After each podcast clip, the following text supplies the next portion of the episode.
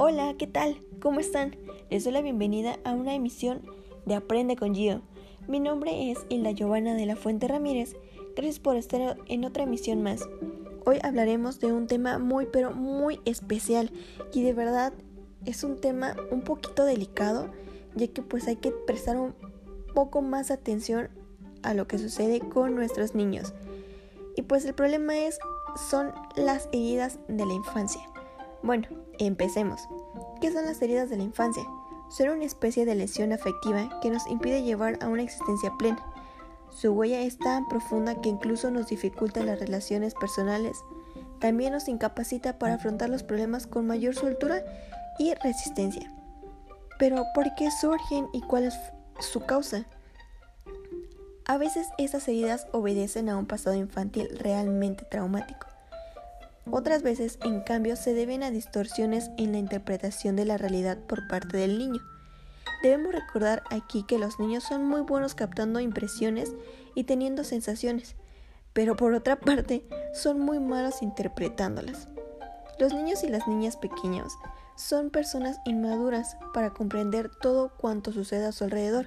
Por ejemplo, un niño puede sentir el abandono cuando a pesar de que sus padres están con él en casa, nunca le prestan la debida atención o desatienden sus necesidades afectivas. ¿Y cómo se originan las heridas de la infancia? Las heridas emocionalmente se originan en una edad temprana y a raíz de un suceso o experiencia traumática o apreciación de la misma, acontecido de la forma puntual o a lo largo del tiempo y de forma más o menos constante. Por ejemplo, el fallecimiento de un familiar, la depresión de uno de los progenitores, una crianza inadecuada, malos tratos, el nacimiento de un hermanito y los celos asociados a ellos. Es muy común siempre acontezcan uno o varios de los cinco tipos de experiencias dolorosas o heridas emocionales de la infancia que pues afectan al desarrollo y terminan dejando una huella muy evidente en nuestra personalidad. Empezaremos hablando un poquito más acerca de las heridas.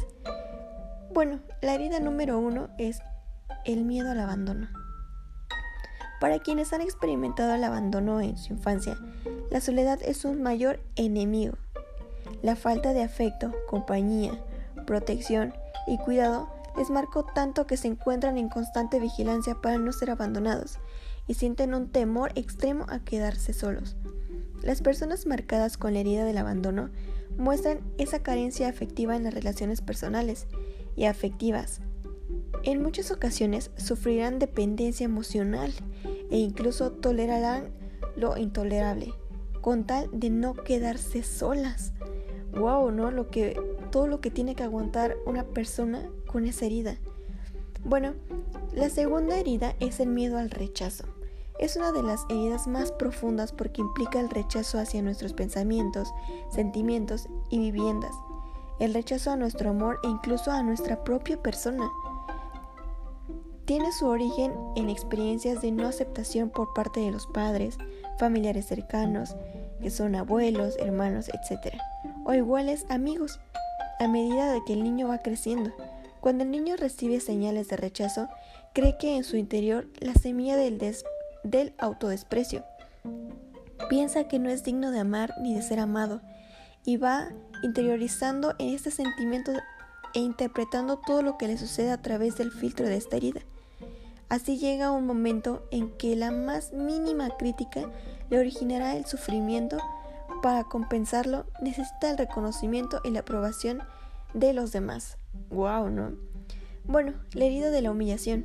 La herida de la humillación se abre cuando el niño siente que sus padres lo desaprueban y critican, afectuando esto discretamente y directamente a su autoestima, sobre todo cuando lo ridiculizan. Muchos niños construyen una personalidad dependiente. Están dispuestos a hacer cualquier cosa por sentirse útiles y válidos, lo cual contribuye a alimentar más su herida, ya que su propio autorreconocimiento depende de la imagen del que los demás lo vean. ¡Wow! La herida de la traición o el miedo a confiar. Esa es la herida número 4.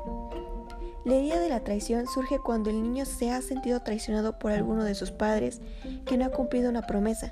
Esa situación, sobre todo si se es repentina, generará sentimientos de aislamiento, desconfianza.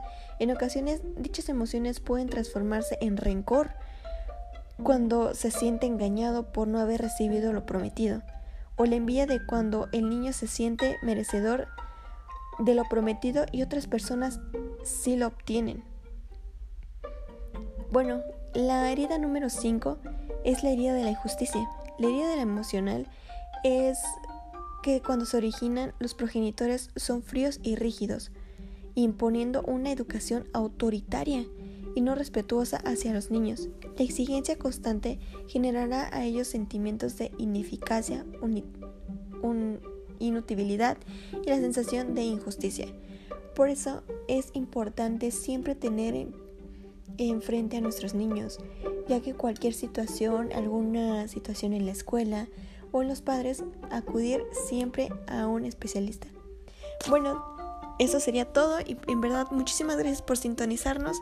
Ya saben, nos esperamos en otra emisión más con Aprende con Gio. Buenas noches.